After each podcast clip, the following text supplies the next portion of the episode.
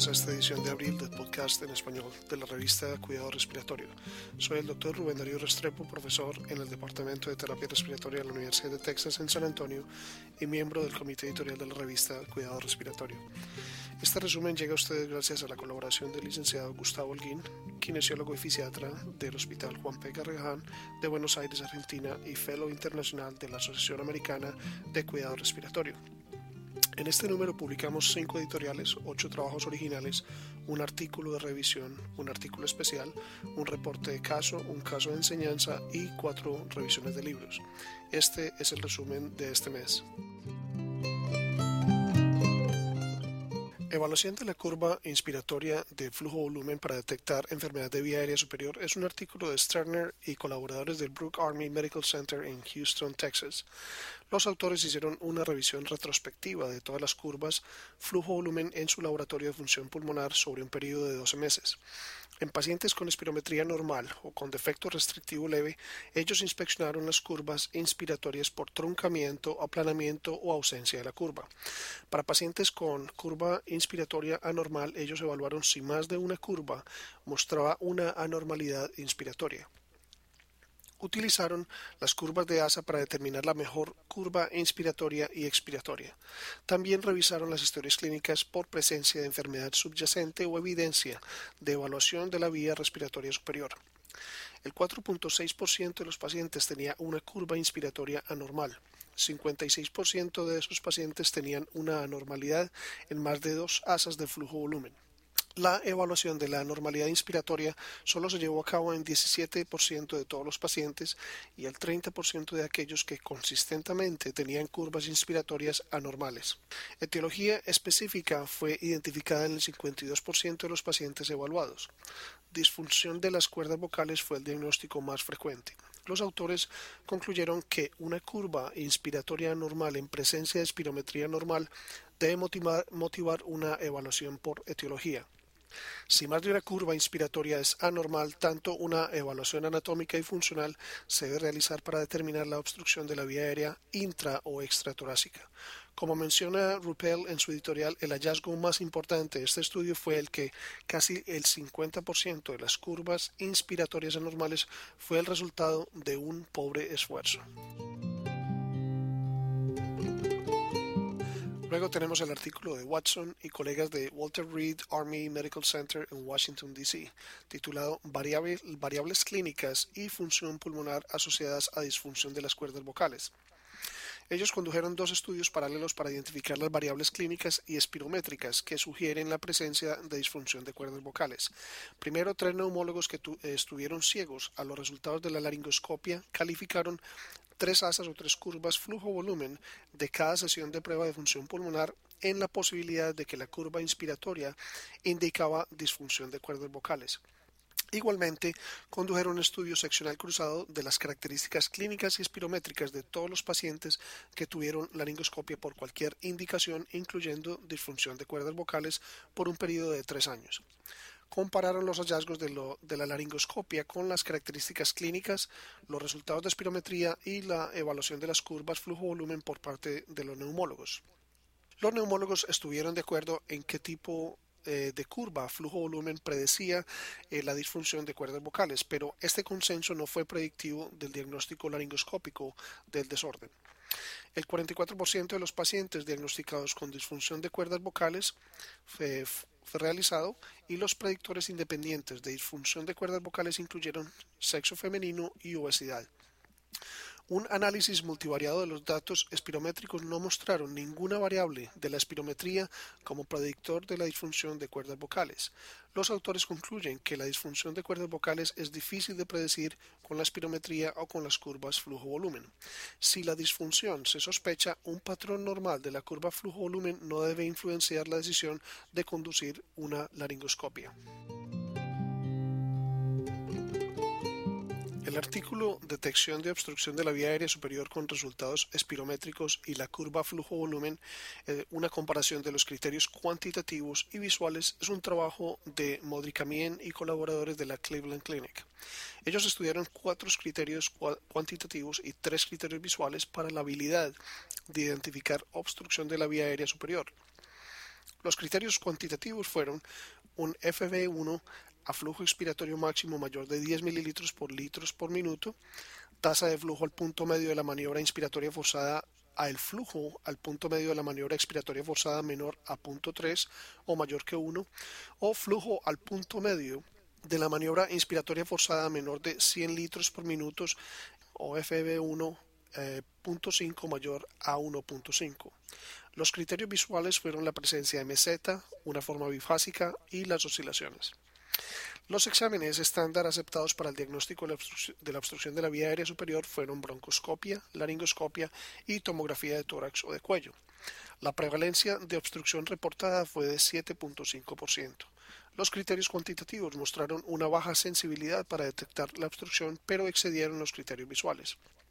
Los criterios agregados aumentaron la sensibilidad a un 69.4%, sugiriendo la necesidad de criterios adicionales para ayudar a predecir la obstrucción de vía aérea superior. Temperatura en la Y y humidificación durante ventilación mecánica es un trabajo de Solomita y colegas de la Universidad de New York en Stony Brook. Utilizando un modelo in vitro, los autores midieron la entrega de vapor de agua con varios sistemas de humidificación y un amplio rango de volumen en minuto. El modelo incluía un condensador, higrómetro y un termómetro. El sistema fue calibrado con un humidificador y una bomba de agua.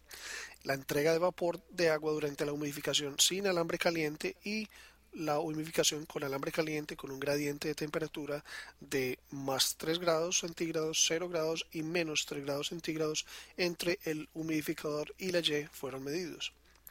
Los autores compararon gas saturado 100% a 37 grados centígrados con uno 75% saturado, lo cual es la recomendación de la Organización Internacional de Estandarización. En todos los experimentos, el modelo estaba supuesto a proveer 35 grados centígrados en la Y. Los autores encontraron que su método de medición se acercó a la cantidad entregada por la bomba calibrada, pero ligeramente subestimaba la entrega de vapor de agua en todos los experimentos. En todas las ventilaciones minuto, la entrega de vapor de agua durante humidificación sin alambre caliente fue igual o excedió el gas saturado a 37 grados centígrados y fue significativamente mayor que durante la humidificación con alambre caliente. Durante humidificación con alambre caliente, la entrega de vapor de agua varió con el gradiente de temperatura y no alcanzó total saturación a 37 grados centígrados cuando había un volumen minuto mayor a 6 litros por minuto. Los autores concluyen que el mantener una temperatura en un punto del circuito como la Y no asegura que la entrega de vapor de agua sea adecuada. Como comenta Branson en su editorial, agregando calor el, acondicionamiento del gas inspirado durante ventilación mecánica agregando calor y humedad es un cuidado estándar. Sin embargo, el personal clínico asume que la temperatura en la Y asegura una humidificación adecuada. Ya que el sistema de Solomita colectó virtualmente todo el vapor de agua, esto mide humedad absoluta. Podría ser importante medir humedad relativa, ya que ambas son importantes durante la ventilación mecánica. Branson enfatiza que la evaluación clínica es posiblemente nuestra herramienta más confiable, ya que estos sensores de humedad sofisticados no están disponibles para el uso clínico. El siguiente es un artículo de Pirat y colaboradores desde el MD Anderson Cancer Center en Houston, Texas, titulado Comparación de la medición versus la producción de energía necesaria en los pacientes críticamente enfermos de cáncer. Los autores compararon las mediciones y las estimaciones de los gastos de energía en estado de reposo en pacientes críticos con cáncer. Midieron el gasto energético en reposo por calorimetría indirecta y las estimaciones de gasto energético en reposo estimado clínicamente por gasto energético en reposo y por el uso de la ecuación de Harris-Benedict del gasto energético basal. Clínicamente estimaron el gasto energético en reposo asociado con subalimentación adecuada, alimentación, sobrealimentación en un 15 15% y 71% aproximadamente los pacientes respectivamente.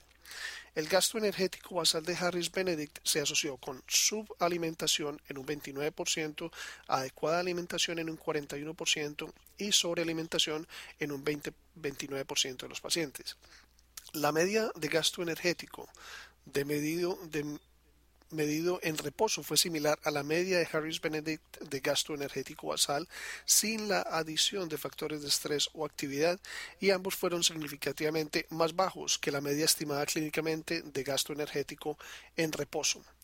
Hubo una corrección significativa entre el promedio del gasto energético medido en reposo y la media de Harris Benedict de gasto energético basal, pero el coeficiente de correlación entre los valores fue baja. Los autores concluyeron que la subalimentación y la sobrealimentación son comunes en pacientes críticamente enfermos de cáncer en descanso cuando se calculó el gasto energético en lugar, de medirse. Calorimetría indirecta es el método de elección para determinar la necesidad calórica en pacientes críticamente enfermos de cáncer, pero si la calorimetría indirecta no está disponible o factible, la ecuación de Harris-Benedict sin adición de factores de estrés y la actividad es más precisa que la estimación clínica del gasto energético en reposo. Washington y colaboradores de la Cleveland Clinic presentan la comparación de carga de trabajo en cuidados respiratorios con dos nebulizadores diferentes. Ellos estudiaron el efecto del volumen de trabajo en la adopción de un, nebulizador más rápido. Durante el periodo de referencia se utilizó el nebulizador Bix One con un promedio de 9 minutos de tiempo y de nebulización para entregar una dosis de 3 mililitros de broncodilatador. Durante el periodo de intervención se han utilizado los Nebutec HDN con un tiempo de nebulización limitado a 3 minutos. El número de procedimientos por turnos fue similar durante los periodos de referencia e, y de intervención, así como el número de tratamientos de nebulización por turnos. El tiempo necesario para los procedimientos por turno fue mayor durante el periodo de referencia y el tiempo disponible para administrar terapias respiratorias adicionales opcionales de valor fue mayor en el periodo de intervención. El ahorro de tiempo con el nebulizador más rápido correspondió a 1.8 equivalentes al tiempo completo y la composición teórica de los ahorros netos anuales fue alrededor de 66.491 dólares. Los autores concluyeron que el nebulizador Nebutec HDN reduce sustancialmente el tiempo de administración sin efectos o eventos adversos. La aerosolterapia a través de nebulizador de pequeño volumen representa una gran proporción del trabajo de cuidados respiratorios. El tiempo de tratamiento es mayormente nebulización, que es muy variable dependiendo del diseño del nebulizador. En este trabajo de Washington sugieren que estos ahorros de tiempo se podrían utilizar en adición de actividades de valor para el paciente y el tratamiento más corto a veces puede desempeñar un papel de hacer frente a la escasez de terapeutas respiratorios. En un editorial que acompaña Collis señala que la conversión de nebulizador por un inhalador de polvo seco puede también aumentar la eficacia de la administración de broncodilatadores y ahorrar mucho tiempo. Los protocolos de ventilación de broncodilatación, especialmente los que incluyen broncodilatadores inhalados de acción prolongada, pueden también reducir la carga y trabajo y beneficiar últimamente a los pacientes. La colonización bacteriana en los bolígrafos de los terapeutas respiratorios de una unidad de cuidado intensivo por Wolf y colaboradores del Centro Médico de Upstate en Syracuse, eh, New York. Recogieron las bacterias de los bolígrafos utilizados por los terapeutas respiratorios en una, una unidad de cuidados intensivos después de sus turnos de trabajo. Los bolígrafos se obtuvieron de 20 terapeutas respiratorios, se cultivaron, se enumeraron y se, y se identificaron bacterias. Se encontraron bacterias en 17 de los 20 bolígrafos. Fueron encontrados estafilococos coagulasa negativos en 17 bolígrafos. En cuatro bolígrafos se encontraron especímenes, eh, especímenes de micrococo. Los autores concluyeron que aunque no encontraron organismos que habitualmente se asocian con infecciones nosocomiales, los bolígrafos pueden ser objetos de uso personal responsable de infecciones nosocomiales. La prevalencia de las infecciones nosocomiales está recibiendo mucha atención en los hospitales eh, de agudos. La transmisión de los microorganismos persona a persona es bien reconocida, pero el papel de la infección nosocomial en objetos de uso personal no es tan bien comprendido. Se ha prestado poca atención a los dispositivos no médicos como portadores. Los autores sugieren que los protocolos para reducir la transmisión de agentes infecciosos pueden necesitar que se amplíe a instrumentos de escritura. Una posible medida es asignar específicos instrumentos de escritura a determinadas habitaciones. El siguiente documento es escrito por Mesriner y colaboradores, viene de Porto Alegre, Brasil, y su título es Óptimos parámetros de diseño para un dispositivo de terapia de presión positiva expiratoria construido por terapeutas. Se ha diseñado un modelo compuesto por una botella parcialmente llena con agua, una fuente de aire comprimido, un neumotacómetro, un manómetro, para evaluar los efectos de los diferentes tubos de diámetro y longitudes. En la primera serie de experimentos, la botella de presión positiva expiratoria tenía una apertura superior, por lo que no había otra presión distinta que la presión atmosférica en contra del aire que salía por el tubo sumergido. El extremo distal del tubo estaba a 10 centímetros por debajo de la superficie del agua y fueron probados con flujos de 1, 5, 10, 15, 20 y 25 litros por minuto. En la segunda serie de experimentos, los autores probaron botella de presión positiva expiratoria en la cual la parte superior fue cerrada a excepción, de un orificio de escape de aire. Con tubos de 2 a 6 milímetros de diámetro interior, la longitud de los tubos y el flujo afectaron significativamente la presión. Con tubo superior o igual a 8 milímetros de diámetro interno, no hubo diferencias de presión con cualquiera de las longitudes de los tubos o los flujos de prueba. Los orificios de evacuación de aire de 4 milímetros y de 6 milímetros aumentaron significativamente la presión, mientras que el orificio de escape de aire de 8, de 8 milímetros no aumentó la presión. Los autores concluyeron que para obtener un sistema de umbral de resistencia con una botella de presión expiratoria positiva, el tubo debe ser mayor o igual a 8 milímetros de diámetro interno y el orificio de escape de aire debe ser mayor o igual a 8 milímetros. La terapia de presión positiva en la expiración utiliza la presión positiva de vía aérea generada por un orificio fijo como resistor o por un umbral de resistencia. Un médico puede fácilmente crear una botella de presión positiva expiratoria con piezas de bajo costo. Y este dispositivo hecho en casa es una alternativa económica a los dispositivos eh, comercialmente disponibles. Mesriner y colaboradores evaluaron el desempeño de este sistema casero. Los resultados de este estudio deben ser de interés para los que eligen un sistema hecho en casa sobre las alternativas comerciales más costosas. El documento Las ecuaciones para la estimación de las necesidades calóricas de los pacientes críticos es una revisión por Walker y Huberger eh, del Hospital de Veteranos en Houston, Texas, y de la Universidad Central de Michigan. La nutrición puede afectar los resultados clínicos o en pacientes en estado crítico y la prestación de demasiadas o muchas menos calorías que el paciente necesita pueden afectar negativamente a los resultados. Las necesidades calóricas fluctúan considerablemente en el curso de la enfermedad crítica y la entrega de nutrientes es a menudo influenciado por el riesgo de síndrome de sobrealimentación, un régimen de alimentación hipocalórica, la falta de exceso a alimentación, la intolerancia a la alimentación y la demora de la alimentación por procedimientos. La masa corporal magra es el principal determinante del gasto energético en reposo, pero también la edad, sexo, medicamentos y el estrés metabólico influyen en el requerimiento de calorías.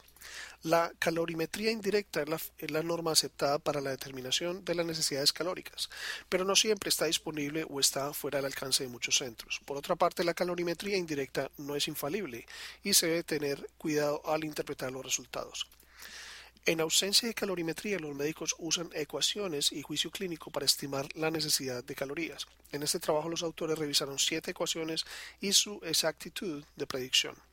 Conocer la población de referencia de la ecuación y el uso de la ecuación con los pacientes similares es esencial para que se desarrolle similarmente.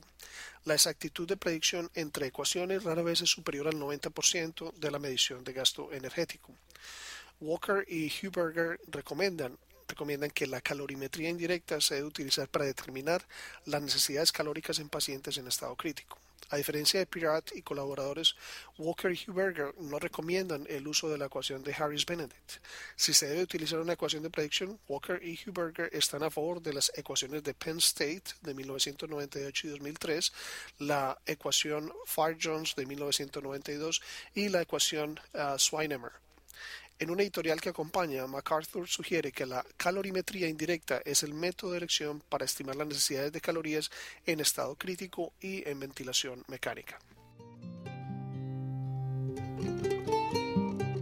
Recomendaciones para la fibrosis quística pulmonar. Terapias para la limpieza de vías aéreas a partir de las guías de práctica clínica del Comité de Terapia Pulmonar de la Fundación de, Fibrosis Quística.